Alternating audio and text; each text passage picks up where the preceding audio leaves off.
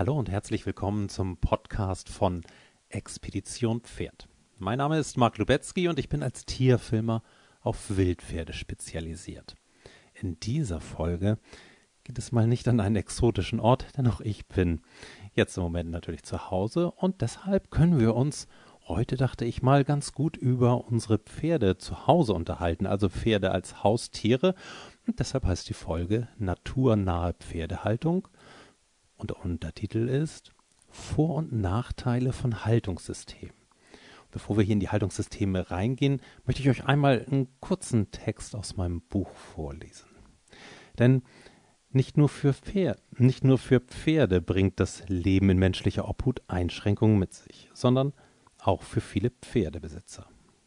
Der Mangel an Land und auch skurrile Gesetze stellen Pferdefreunde vor Herausforderungen. Und das ist tatsächlich so, dass wir können, wenn wir Pferde halten, nicht alles einfach so machen, wie wir meinen und wie wir wollen und wie es vielleicht auch gut für die Pferde wäre.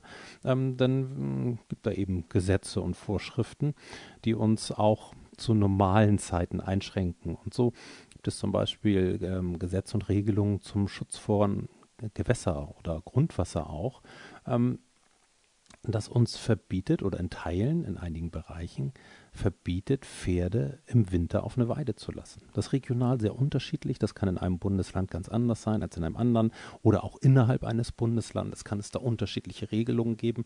Also das ist ein sehr großer Flickenteppich, ähm, wo, wo man natürlich auch gleich sagt, oh, alles so unterschiedlich, das ist doof. Nein, auf der anderen Seite ist natürlich auch ganz gut, dass ähm, regional oder lokale Sachen irgendwo berücksichtigt werden. Und das ein oder andere Gesetz macht ja vielleicht auch Sinn, auch wenn es uns denn aus Pferdesicht vielleicht vielleicht in dem Moment ärgert. Aber das sind eben diese Herausforderungen, die wir alle haben. Trotzdem nehmen viele große Anstrengungen auf sich, um ihren Pferden ein möglichst optimales Leben zu bieten. So, und das ist auch was, was ich vorne wegschieben möchte, glaube ich. Jeder, der irgendwie ein Pferd hat und das unterbringt, egal ob er jetzt einen eigenen Stall hat oder ähm, ob er es irgendwo einstellt, der sucht natürlich schon irgendwo so nach der optimalen Lösung. Ähm, da kommt es natürlich auch so ein bisschen drauf an, was möchte ich mit meinem Pferd machen. Also es ist nicht so ganz uneigennützig. Und ähm, zum Zweiten natürlich, was habe ich auch für Möglichkeiten da an dem Ort oder in der Gegend, wo ich wohne? Was gibt es da überhaupt für Angebote? Und dann eben, wenn ich das nicht hm, nicht möglich machen kann, dass ich mein Pferd selber halte, sondern irgendwo in einen Stall gehe, ähm, da muss ich ja natürlich auch gucken, was, was ist da und wo drunter kann ich auswählen oder wo finde ich überhaupt einen Platz, wo ist was frei, wo kann ich überhaupt hingehen. Oder auch, wo wird mein Pferd überhaupt genommen? Es gibt ja auch Ställe, die sagen, nee, solche Pferde wollen wir nicht oder solche Pferde wollen wir nicht. Also es gibt da schon sehr, sehr viele mh, hm, ja, so, so Einschränkungen, die wir da haben. Und deshalb bitte ich auch alle die, die vielleicht eine optimale oder aus ihren Augen eine optimale Haltung haben und, und das ganz toll mit ihren Pferden machen, egal jetzt ob zu Hause oder in einem Stall, äh, finde ich natürlich super klasse, aber so ein bisschen nachsichtig zu sein mit denen, die da vielleicht größere Probleme haben, das umzusetzen, das vielleicht auch gerne machen würden, aber es einfach nicht so können, wie sie es tun wollen.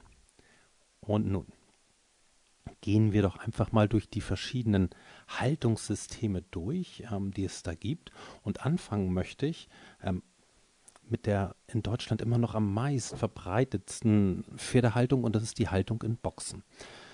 Und das meine ich jetzt nicht ironisch irgendwie, dass äh, jetzt sage, wie naturnahe Pferdehaltung und jetzt fängt er an mit Boxenhaltung. Tatsächlich ist es so, dass wir uns, ich glaube, in allen Haltungssystemen oder in, in, in allem, was es da gibt, auch was Gutes abgucken können oder da irgendwo was finden, wo wir sagen können, ah ja, okay, das ist jetzt gar nicht mal so doof. Und jetzt werden die meisten natürlich gleich denken so, ja, ja, klar, Boxenhaltung, das Idealste an der Boxenhaltung, das ist einfacher und bequemer, die, die Pferde dorthin zu stellen. Es gibt weniger Probleme unter den Pferden und ich kann halt, wenn ich als Reiter komme, sofort mein Pferd nehmen und anfangen zu reiten. Ja, das meine ich nun nicht. Also ich gehe aber auch davon aus, wenn wir über Boxenhaltung sprechen, dass das Pferd meinetwegen in der Nacht in der Box steht und tagsüber raus auf Weide kommt. Und das ist nämlich genau der Punkt, ähm, wo man was Positives finden kann oder, ähm, wie soll ich sagen, oder eine Parallele zur Natur auch finden kann. Wenn ich in der Natur mit Wildpferden unterwegs bin, dann ist es häufig so, dass die einen ganzen Tag irgendwo im Weidegebiet sind. Manchmal sind sie auch mehrere Tagen oder mal eine Woche sogar auch in einem Gebiet verlassen. Das ist gar nicht so großartig. Was sie aber trotzdem machen, fast jeden Tag, außer sie fühlen sich extrem sicher, dass sie zur Nacht ihren Platz wechseln. Also den Platz, wo sie sich aufhalten. Das machen sie hm, aus zwei verschiedenen Gründen. Einmal machen sie das, weil sie in der Nacht natürlich erstmal einen sicheren Platz haben wollen, wo sie sicher sind vor Raubtieren, wenn es dort welche gibt.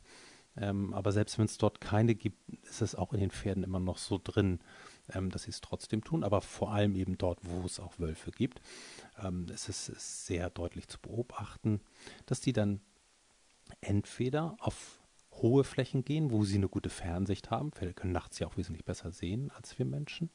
Ähm, aber auch hören können sie dort auch, wo das freier ist in der Fläche. Also entweder auf freie Flächen weiter oben gehen, nicht so tief unten in den Tälern. Oder dass sie sich ja tatsächlich im Wald verstecken. Also wirklich so, ähm, ich sag mal, die gehen dann in der Nacht nicht tief in den Wald rein, aber die gehen so an, an Waldrand wo sie so ein bisschen Schutz haben, trotzdem aber auch noch Fluchtwege frei haben, das schon. Ähm, aber dann stehen sie denn da eben auch recht, recht dicht gedrängt ähm, in so kleinen Wäldchen oder eben am Rand eines Waldes. Der zweite Grund, warum sie den Platz wechseln, ähm, der soll sein, das hat mir mal ein Forscher erzählt, der seine Doktorarbeit über Primaten, also über Affen geschrieben hat und der hat eben herausgefunden, dass die ihren Platz eben auch wechseln, weil dort, wo sie tagsüber gefressen haben, die Affen, ähm, und dann dort eben ihre Hinterlassenschaften äh, liegen lassen, das riecht das eben stärker. So, und die meisten Raubtiere oder viele Raubtiere gehen eben auch nach Geruch und diese Gerüche verraten dann eben auch die Beutetiere ähm, und deshalb wechseln sie dann auch gerne immer mal den Platz. So, ich glaube schon auch, dass das für Pferde das durchaus auch eine Rolle spielt. Er würde zumindest auch Sinn machen in meinen Augen. Und wenn wir jetzt eben sehen in der Boxenhaltung kombiniert mit Weidehaltung, dass wir die Pferde am Abend von der Weide holen und dann in einen, und jetzt kommt natürlich, sauberen, gemisteten für Pferde gut riechenden Stall bringen, dann ist das zumindest schon mal so eine Parallele aus der Natur, ähm, weg von der Fläche, wo sie tagsüber gefressen haben, hin an einen für sie sicheren Ort, wo sie dann auch dichter zusammenstehen. Auch das machen die Pferde in der Nacht, in der Natur, ja, dass sie ein bisschen dichter zusammenstehen, aber da kommen wir später in anderen Haltungssystemen auch nochmal drauf oder bei der Problematik der Boxenhaltung. Also, insofern ist so dieser Ablauf ähm, gar nicht so weit hergeholt. Und das Zweite, was wir sagen können, ist, ähm, ich habe schon gesagt, Pferde in der Natur, größte, Be nicht die größte Bedrohung, aber eine der Bedrohungen ähm, sind für die eben Raubtiere, vor allem Wölfe, wird ja auch ein Thema, was, was hier immer mehr hochkommt. Und da ist es eben schon so, dass der einzige Schutz vor Wölfen für unsere Hauspferde der Stall ist. Das muss man mal ganz klar so sagen. Alles, was es jetzt gibt an Zäunen oder anderen Abwehr- oder Vergrämungsmaßnahmen letztendlich für einen Wolf, ähm, die funktionieren so lange wie der Wolf woanders noch genug Nahrung findet, wo noch genug Rehe in den Wäldern sind. Aber ich sag mal, dort, wo größere Rudel unterwegs sind, da nimmt eben auch tatsächlich auch der Bestand an Rehwild auch schon ab. In den Wäldern wird weniger. Ähm, so, und, und das ist dann eben für die auch kein Problem, wer so ein Wolfszaun, wie er hier im Moment in Deutschland gängig ist, zu überwinden. Bloß wenn sie es nicht müssen, weil sie woanders was finden, ähm, dann machen sie es eben nicht. Insofern hilft das schon im Moment auch noch zumindest ein bisschen. Aber in Ländern, wo die Wölfe eben stärker vertreten sind, wo auch Haustierhaltung stattfindet, da werden die Pferde, das ist die, ja, was heißt traurige Wahrheit, aber so ist es eben einfach, nachts in Ställe ähm, eingesperrt und auch alle Türen und Fenster zugemacht, ähm, sodass die Wölfe dort nicht reinkommen. Das ist also der einzig wirklich wirksame Schutz. Der andere Schutz, den es noch geben würde in diesem Zusammenhang, um den kleinen Ausflug hier nochmal zu machen, ähm, sind natürlich Herdenschutzhunde. Das funktioniert schon auch sehr gut.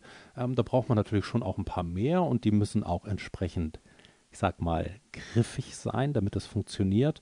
Und da sehe ich einfach ein Problem bei uns in, in Deutschland. Ich weiß nicht so genau, wie es in Österreich, in der Schweiz ist ähm, oder wo immer du den, den Podcast hörst, vielleicht auch an anderen Orten auf unserer Erde, ist es durchaus, wo mehr Platz ist, eher auch möglich mit Herdenschutzhunden. Ähm, aber hier in Deutschland, wo ich sag mal, die Leute schon halb durchdrehen, wenn irgendwo ein Dackel frei langläuft, da möchte ich mal so sieben, acht, neun Herdenschutzhunde auf meiner Koppel haben oder auf meinen Koppeln haben, die wirklich mit Kaliber sind, ähm, um dort meine meine Pferde oder Nutztiere zu bewachen. Ich glaube, da kriegen wir genauso Probleme in der Bevölkerung, wahrscheinlich sogar noch mehr, als wenn, wenn ein Wolf da langläuft. So, ähm, das, das aber nur mal so, so ein kleiner Ausflug in, in diese Richtung. Also, das ist auf jeden Fall eine, eine sichere Option für Pferde, so ein geschlossener Stall. Das Einzige, was jetzt nämlich überhaupt nicht, nicht funktioniert in der Boxenhaltung, das ist, wenn, wenn wir sagen, ja, die Pferde stehen dicht zusammen und ruhen und schlafen in der Nacht, das ist ja wie in der Natur, da vergessen wir eine Sache und das kommt, denke ich, daher, dass das Verhalten von wildlebenden Pferden bei Nacht, ich glaube, soweit gar nicht weiter erforscht ist. Ich kenne kaum jemanden oder eigentlich gar keinen, der so wie ich nachts auch draußen bleibt bei den Wildpferden, auch über längere Zeit, also auch über Wochen. So, und da ist es einfach so, ähm, dass die Nacht, das, das merkt man eben, wenn man draußen ist, das ist die sozialste Zeit für die. Das ist die Zeit, wo sie ähm, Kontaktpflege machen. Das heißt jetzt also nicht nur so, so ein bisschen Grooming, ähm, also Fellpflege, so, so, ein bisschen Kraulen am Widerriss. Das könnt ihr vielleicht sogar auch noch in, in einer Box machen, selbst über eine Boxenwand. Ähm, aber was sehr schön zu beobachten ist, wenn, wenn die Nacht kommt, dass die Pferde sich so aufstellen, wie sie zusammenpassen. Das heißt, die, die enge Freunde sind oder auch vielleicht verwandt, auch die, die Mutterstute mit ihrem Zweijährigen, der auch vielleicht immer noch in der Herde ist, die stehen dann ganz dicht zusammen, berühren sich fast, ähm, stellen sich auch so hin, wie sie es wie sie's möchten. Ähm, und andere Pferde, die vielleicht ein bisschen mehr Abstand möchten, nehmen ein bisschen mehr Abstand. Ähm, und, und, und so ähm, ist das eben, wie soll ich sagen, so so ein so ein sehr feines Geflecht in der Herde. Und, und dieses Zusammensein, ähm, da müssen die gar nicht viel machen. Das ist eben sehr wichtig, auch um diese Verbindungen aufzubauen, um Beziehungen aufzubauen, zu festigen und auch Vertrauen ineinander. So, und das ist eben das große, der große Minuspunkt bei der Boxenhaltung, ähm, weil die das eben nicht machen können und zwar in, zusammenstehen, aber doch irgendwie wieder getrennt voneinander. Und da gibt es einige alte, große Gestüte, die haben das äh, sicherlich schon vor vielen, vielen Jahren auch erkannt. Und da gibt es so Laufställe, wo die Stuten zusammenstehen mit ihren Fohlen, sich frei bewegen können, auch in den Stallungen. Und das kommt der Sache dann auf jeden Fall schon näher. Also wenn ich Pferde reinhole in den Stall, über Nacht und das vielleicht in einigen Gegenden auch irgendwann machen muss, einfach auch wegen den Wölfen, um die Pferde zu schützen, dann ist es eben gut, wenn ich diese großen Laufstelle habe. Also können wir uns vorstellen, so eine, so eine Reithalle, die nicht leer steht in der Nacht, sondern wo die Pferde dann eben alle zusammen drin stehen und sich dann selber zusammenfinden können. Und da sind wir beim nächsten Punkt, bei der Gruppenhaltung oder wie wir es heute häufig haben, ja auch Aktiv- und Bewegungsstelle, wo die Pferde ja immer zusammen in der Gruppe sind. Und das ist auch ein sehr guter Ansatz, ein sehr naturnaher Ansatz, weil für die Pferde einfach die Herde ja immer das, das Wichtigste ist und die niemals von der Herde getrennt sind. Selbst wenn einzelne Tiere mal rausgehen aus der Herde, sich ein bisschen entfernen, ist es trotzdem immer noch ein Zusammensein in der Herde. Nun haben wir aber bei diesen, ich, sag mal trotzdem in Anführungsstrichen, neuen ähm, Haltungssystem, die es ja nun auch schon einige Jahre gibt, ähm, aber ja doch noch relativ neu sind. Also die Erfahrungen werden jetzt ja auch immer erst mehr. Ähm, andere Probleme, die da wieder kommen. So, und das ist ähm, auf der einen Seite stellen wir eine Sache ab, die die nicht gut ist. Und auf der anderen Seite müssen wir eben dann immer aufpassen, dass da nicht irgendwie was, was anderes dafür sich einschleicht, was dann wieder eben andere Probleme macht. Und da ist es gerade bei den Bewegungsstellen oder sind es mehrere Sachen bei den Bewegungsstellen, die da knifflig sind. In einigen ist es sehr gut gelöst, da funktioniert es sehr gut, aber bei manchen gibt es da wirklich Probleme. Und das sind zum Beispiel diese vielen Wege, die dann angelegt werden. Und wenn diese Wege schmal sind, ähm, und dazu kommt noch, wenn die Pferde da keinen guten Überblick haben. Ähm, das heißt, wenn sie keine Weitsicht haben. Und dann sind eben diese schmalen, engen Passagen für die ein Problem, wenn sie da lang gehen müssen immer. Ähm, und dazu kommt dann noch, also da kommt, müssen mal so ein paar oder mehrere Faktoren zusammenkommen. Wenn, wenn wir es dennoch haben, dass die Gruppe nicht so hundertprozentig zusammenpasst, sodass es da Spannungen in der Gruppe gibt. Und dann habe ich vielleicht auch noch einen Untergrund, der nicht gut ist. Also dann habe ich schon drei Sachen, die da zusammenkommen. Eine Enge, keine Fernsicht ähm, unsicherer Untergrund und eine Gruppe, wo das Spannung gibt. So, und wenn ich jetzt ein Pferd habe, was da immer durch muss, immer wieder durch muss, weil es ja dazu bewegt werden soll, jetzt zum Beispiel von einem Fressplatz zum, zum, zu einer Wasserstelle oder zu einer Ruhestelle oder irgendwo anders hinzugehen, dann hat das jedes Mal Stress, wenn das da durch muss. Weil irgendwie mit einem anderen Pferd es zu nahe kommt, wo es eigentlich weiter ausweichen würde. Ähm, so, und dann weiß es eben, wenn es da Stress gibt, kann es auch mal schnell wegrutschen. Das mögen die eben auch nicht, obwohl Pferde ja sehr, sehr viel trittsicherer sind, als wir uns allgemein vorstellen. So, und, und wenn ich dann immer diesen, diesen leichten Dauerstress habe, dann kann das eben auch sehr schnell zu Problemen und auch gesundheitlichen Problemen führen. Also das ist eine Sache, wo wir aufpassen müssen bei diesen Bewegungsstellen. Ähm, wenn die Bre Wege weit genug sind, also breit genug sind, äh, wenn der Untergrund gut ist, wenn die Pferde auch gucken können, also auch rechts und links dann noch eine, eine gute Sicht haben und wenn die Gruppe zusammenpasst, dann funktioniert das natürlich schon auch sehr gut. Ein anderes Problem, was dann aber auch sein kann, ist, dass wenn ich auch so automatisierte Fütterungen habe, egal ob das jetzt Heuautomaten sind oder für irgendwelches Zusatzfutterautomaten sind, dass die Pferde oder einige Pferde das sehr schnell spitz haben und dann nur noch vor diesen ähm, Stalleinrichtungen stehen und darauf warten, dass es wieder was gibt. Und das ist natürlich dann auch wieder kontraproduktiv ähm, für die Bewegung, so dass man da natürlich auch irgendwie äh, sicherlich auch Lösungen finden kann. Ich weiß gar nicht, ob es das dann auch schon, schon gibt, Lösungen, dass man vielleicht nicht immer exakt zur gleichen Zeit dort die, die Fütterung gibt, äh, sondern da auch mal variiert ähm, oder an verschiedenen Stellen für die verschiedenen Pferde, je nachdem, es sind ja teilweise sehr komplexe Systeme.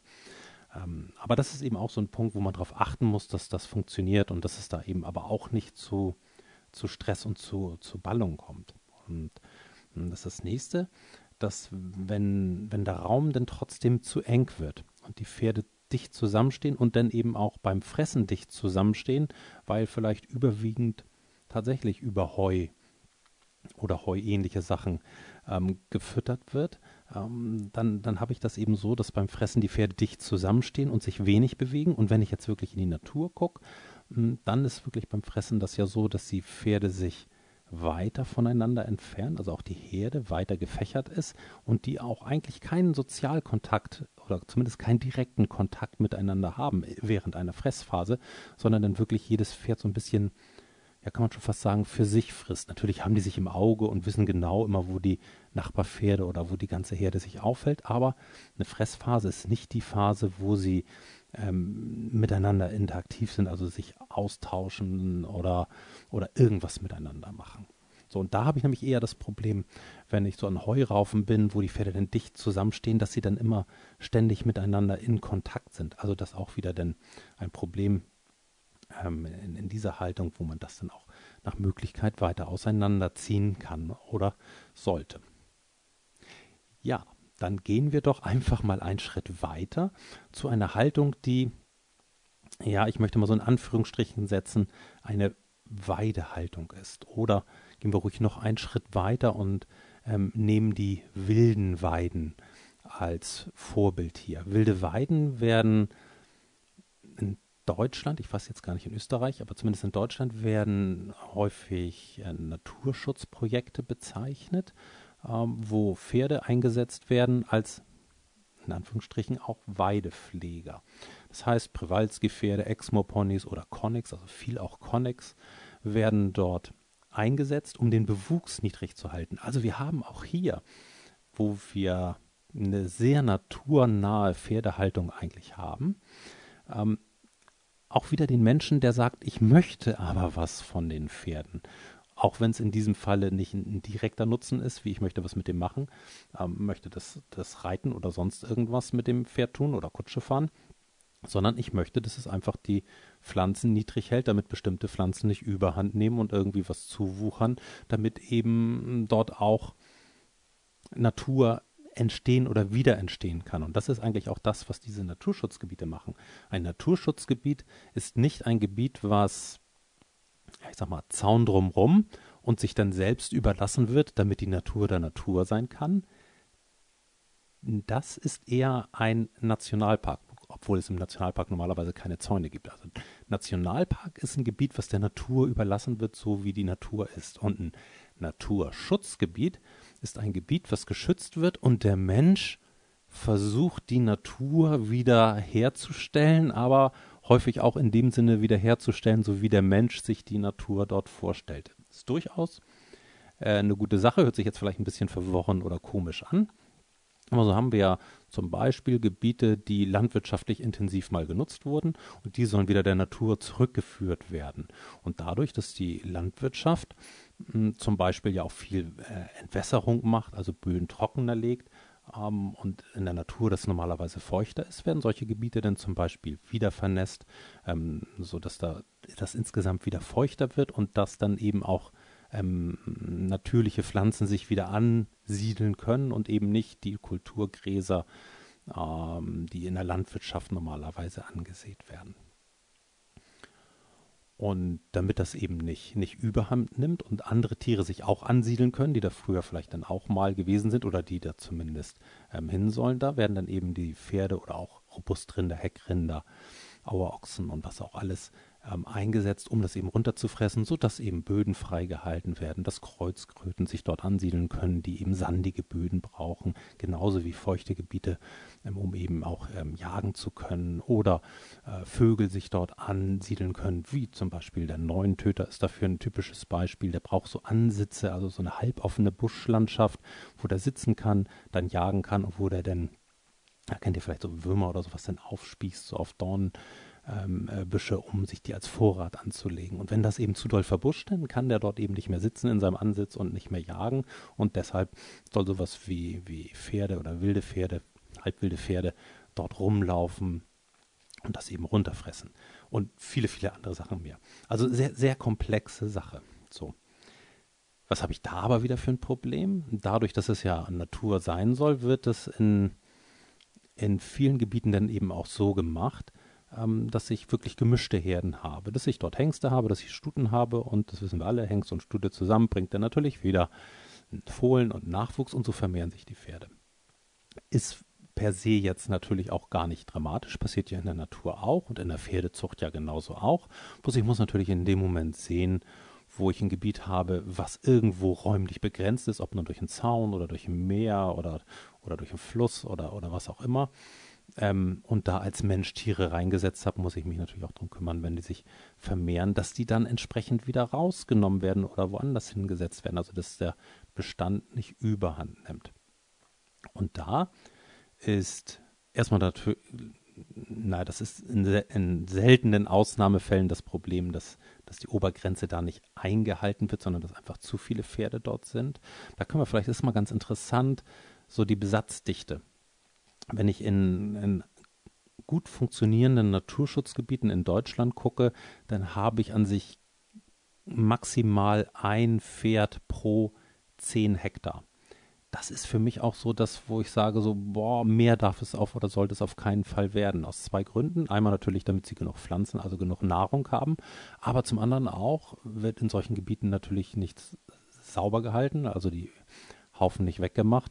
Und äh, wenn ich dann zu viel Pferde habe, dann verkotet das natürlich auch. Und die Pflanzen werden einseitig abgefressen, sodass die Vielfalt fehlt. Und das kann ich dann auch nicht auffangen, wieder nur mit einer Heufütterung. Genauso wie ich zu Hause auch meine Pferde nicht nur mit einer Sorte Heu, einer Sorte Gras, auch wenn es fünf Sorten vielleicht da drin sind, füttern kann, ähm, brauchen die eben diese Vielfalt. Und gerade wenn die in der Natur sind und im Winter dem, dem Wetter ausgeliefert sind, ähm, vor allem so dieser feuchtig, diesen nassfeuchten über die Wintermonate, da brauchen die eben mehr Energie, da brauchen die andere Energie, andere Pflanzen und wenn eben diese Sträucher und Gehölze fehlen, ähm, weil das runtergefressen ist schon alles, dann kriegen die auch gesundheitliche Probleme und deshalb brauche ich eben entsprechend Platz. In anderen Ländern, nehmen wir mal als Beispiel ähm, Exmoor oder Dartmoor, da habe ich ungefähr so ein Verhältnis von ein Dartmoor Pony auf 50 oder noch mehr Hektar, aber ungefähr 50 Hektar. Und das ist so ungefähr auch das Verhältnis, ähm, was wir in der Natur antreffen können, also dort, wo der Mensch nicht regulierend eingreift. Das sind sehr, sehr wenige Orte an der Erde ähm, oder ja, wirklich, wirklich sehr wenige Orte. Aber da kann man das eben sehen, dass sich ein Bestand, wenn der wirklich über, über viele Jahre, also über tausende Jahre so in dem Gebiet vorkommt, dass sich das dann auch so einpendelt auf ungefähr ein Pferd pro 50 Hektar. Und dann sehen wir natürlich auch noch die Anzahl der, der Raubtiere im Verhältnis, sodass das ähm, sich dann irgendwann so in der Waage hält. Das funktioniert dann. werden das zu viele Pferde? Finden die nicht genug Nahrung und werden dann auch automatisch weniger? Oder werden es mehr Pferde? Ähm, dann regulieren das natürlich dann auch irgendwann die Beutegreifer. Also so dieses natürliche Gleichgewicht ist, glaube ich, ist sehr schwer für uns Menschen ähm, nachzubilden. Deshalb müssen wir da regulierend eingreifen. Und wenn wir da regulierend eingreifen, dann ist es nicht einfach damit getan, dass man sagt, okay, ich habe jetzt hier in einem so, so ein Weideprojekt, habe ich meinetwegen, ähm, sollen maximal 100 Pferde sein. So, und dann werden das meinetwegen, sind es 20 mehr geworden, sind es 120. Und dann kann ich nicht willenlos einfach 20 Tiere rausnehmen, sondern ich muss schon eben einfach gucken, wie ist die Herdenstrukturen äh, oder wie sind die Herdenstrukturen, welche Tiere kann ich rausnehmen, welche Tiere müssen drin bleiben, damit ich da kein Chaos reinbringe. Dieses Chaos kann man sehr gut beobachten in Gebieten, wo das gemacht wird. Ähm, und da sehen wir dann eben viel diese Hengstkämpfe, Auseinandersetzungen, wenn eben immer wieder diese Herden durcheinander gebracht werden. Und deshalb ist so meine Empfehlung auch, vielleicht hört ja mal jemand zu, ähm, der auch solche Projekte betreut, würde mich sehr, sehr freuen, könnte er auch gerne Kontakt direkt zu mir aufnehmen habe ich ähm, mehrere Möglichkeiten. Ich kann entweder kann ich komplette Herden rausnehmen, da muss ich aber auch gucken, welche Herde nehme ich das. Also wenn ich jetzt 100 Pferde habe in einem Gebiet, dann habe ich ja mehrere Herden und wenn ich da meinetwegen jetzt eine Herde habe mit mit acht Pferden und noch eine Herde habe vielleicht mit zwölf Tieren oder so, dann könnte ich, wenn es passt im Herdenverband, diese beiden Herden komplett rausnehmen und zum Beispiel in ein anderes Gebiet setzen oder oder eben auch an andere Pferdehalter äh, weitergeben. Das ist eine Möglichkeit. Oder ich kann, was ich schon auch machen kann, gezielt einzelne Tiere rausnehmen. So, und ähm, was landläufig immer so gemacht wird, ist, dass die Jungtiere rausgenommen werden, ähm, meinetwegen einjährige und zweijährige Stuten und Hengste, ähm, einfach so abgefischt werden und dann fehlt aber auch diese ganze Altersstruktur. Das halte ich nicht für so gut. Also da muss man schon auch sehr vorsichtig sein, dass man wirklich diese ganzen Altersstufen drin behält, auch in, in so einer Gesamtpopulation. Aber was ich schon machen kann, wenn sich die Tiere in diesem Alter, und da ist es in der Natur eigentlich normal, dass sie sich so mit, naja, frühestens mit anderthalb, mit zwei, mit zweieinhalb, vielleicht auch mit drei. Jetzt hatte ich gerade einen Dreijährigen. Da habe ich gedacht, oh, was ist denn mit dem los? Ist der krank oder hat er irgendwas? War auch in so einem Naturschutzprojekt.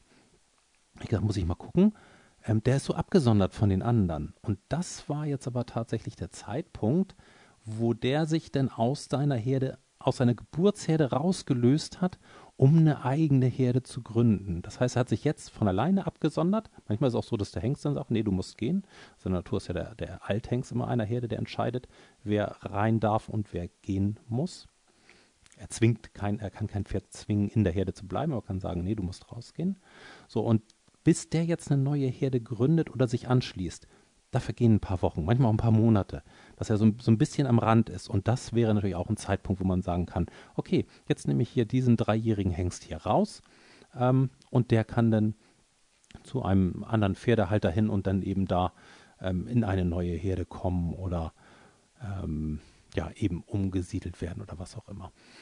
Normalerweise ist es aber natürlich immer besser, wenn kein Pferd alleine irgendwo rausgeht, aber das wäre dann schon auch so ein Punkt, wo das funktioniert. Ein anderes System, was auch sehr, in meinen Augen sehr, sehr clever äh, ist, ähm, wo wir ja aber auch sehen, dass, dass wir hier auch wieder Kompromisse irgendwo eingehen müssen, ist, dass ähm, Pferde in, meinetwegen in einem Naturschutzprojekt sehr wild leben, nicht viel oder gar keinen, möglichst gar keinen Kontakt zu Menschen haben, sich da selber frei frei entfalten können, die Herden sich selber bilden können und dass dann eben junge Stuten durchaus auch mal rausgenommen werden und dann in ein anderes Gebiet kommen. Zusammenkommen, also auch in der, in der Gruppe, wie sie gewesen sind, aber dann natürlich schon auch aus ihrer Herde rausgelöst werden, bevor sie wieder tragend werden. Ähm, und dann in ein anderes Gebiet kommen, wo sie nicht tragend sich dann langsam an den Menschen gewöhnen können und dann eben auch weiter vermittelt werden können. Da muss man allerdings aufpassen, dass das Nahrungsangebot denn nicht zu reichhaltig für die ist. Denn ähm, wenn wir so eine wilden Weiden haben und auch mit so viel Platz für so äh, für die Pferde, ähm, dann können die natürlich auch einfach mehr fressen. So, und wenn dann eben diese Aktivität fehlt, und die fehlt in der Regel, wenn eben keine Fohlen da sind, wenn keine Hengste da sind, das sorgt ja alles für Bewegung, für Aktivität und, und auch dafür, dass die Pferde mehr Energie brauchen. Und wenn das dann fehlt und ich trotzdem aber viel Energie für die habe zum Fressen, dann ist natürlich auch ein Problem. Und deshalb muss ich da entsprechend Gebiete finden, mit Böden oder mit Pflanzen, die eben nicht so nährstoffreich sind. Ähm, man muss da eben auch ein Auge drauf haben. Also sehen wir, dass wir überall, in jedem System mehr oder weniger, ne, nicht mehr oder weniger, in, in dem einen System halt ähm, an einer ganz anderen Stelle Probleme habe als in einem anderen System. Ähm, so, und da muss man natürlich abwägen, was ist jetzt für Pferde wirklich das, das Allerwichtigste, was die wirklich brauchen, um glücklich zu sein. So und hm, da würde ich, also aus meiner Sicht sind es zwei Sachen. Das eine ist einmal, dass sie auf jeden Fall in einer Gruppe leben müssen und die Gruppe muss aber auch zusammenpassen. Also das ist die wichtigste Aufgabe für uns Menschen, Gruppen zusammenzustellen, die harmonisch sind, die funktionieren. Und das zweite ist, dass sie schon auch ihren natürlichen Lebensraum, dass der natürliche Lebensraum nachgebildet werden sollte. Und da kann ich aber sch schauen, dass es eben sehr unterschiedliche Lebensräume auch gibt in der Natur. Also ich habe ja vom, also dass Pferde Steppentiere sind, ja, es gibt Pferde, die sind Steppentiere, aber es ist ein kleiner Teil der, der Urpferderassen, der eigentlich ursprünglich aus einer Steppe kommt. Aber ich habe genauso eben diese Savannen, ähm, oder eben diese halboffenen Landschaften, aber eben auch genauso Gebirge ähm, oder vor allem auch Wälder, Feuchtgebiete, wo Pferde ursprünglich auch herkommen und, und, wo es eben auch funktioniert. Und da kann ich eben gucken, was habe ich für Möglichkeiten in meinem Umfeld, was kann ich da für Lebensräume nachbilden. Vielleicht kann ich auch schauen, was habe ich für Pferde, die da stehen sollen, was sind das für Pferdetypen vom Ursprung her, mehr nordisch, mehr südisch, mehr aus dem Süden, mehr aus dem Osten, mehr aus dem Westen, die dann auch so ein bisschen andere Ansprüche haben. Und danach kann ich dann eben auch ähm, das gestalten und ein bisschen mehr anbauen wie oder ein bisschen mehr machen wie nur Gras ansehen, selbst wenn es pferdefreundliches Gras ist, sondern eben auch noch andere Pflanzen und einen insgesamten Lebensraum abbilden, auch wenn er etwas kleiner und komprimierter ist als in der Natur, der dem gerecht wird, was Pferde eigentlich brauchen. Ja, vielleicht noch am, am ja, hätte ich vielleicht auch gleich am Anfang sagen können. Zu Hause, ich habe meine Pferde auch zu Hause, mittlerweile seit über 25 Jahren am Haus ähm, und versuche das natürlich auch von Jahr zu Jahr zu verbessern. Und das ist so ein Prozess, der lange dauert und das ist halt auch nicht schlimm, wenn man nicht an, am Anfang gleich alles super toll hat. Aber ich glaube, es ist gut, wenn wir immer weitermachen, Stück für Stück, dass man immer so ein bisschen was verbessert. Das eine Jahr das eine und dann mal wieder das andere. Und dann bemerkt man, ah ja, okay, das könnte ich anders lösen, besser lösen, dass man da immer weiter am Ball bleibt, beobachtet, guckt ähm, und das immer weiter Stück für Stück optimiert. Und so sehe ich das auch mit der Pferdehaltung. Hm, wenn ich da zurückblicke, die letzten 30 Jahre ähm, hat sich da einiges getan so dass ich insgesamt sehr, sehr positiv gestimmt bin, wenn ich Pferdehaltung sehe, weil es mittlerweile so, so viele tolle, ähm, ja, Ställe will ich gar nicht sagen, Haltungssysteme oder ja, Orte gibt, an denen unsere Hauspferde leben, dass das schon richtig, richtig toll ist. In diesem Sinne wünsche ich euch und euren Pferden eine ja, wie soll ich sagen, eine gute Zeit. Macht das Beste daraus. Überlegt vielleicht mal so ein bisschen, ähm, aus welchen Bereichen könntet ihr was vielleicht noch umstellen, vielleicht so in, in eurer Haltung zu Hause oder vielleicht auch eurem Stall, Stallbetreiber, Stallbesitzer vorschlagen, was man da vielleicht noch optimieren kann, ähm, so dass das für alle ein bisschen schöner und einfacher wird. Nicht nur für unsere Pferde, sondern auch für uns ist es denn ja auch schön, wenn unsere Pferde das gut haben. In diesem Sinne freue ich mich sehr, wieder von euch zu hören. Ähm, ja, ansonsten vielleicht noch der Hinweis, äh, zu diesem Thema haben wir auch einen Blogartikel gemacht mit ein paar Bildern, na, mit eine ganze Menge Bildern drin, auch ein paar Bilder von meinen Pferden zu Hause, ein paar Bilder von unterwegs, so ein bisschen gemischt, wo wir alles auch nochmal im Detail vorstellen. In diesem Sinne, macht es gut und macht das Beste aus der Zeit. Und natürlich bleibt gesund.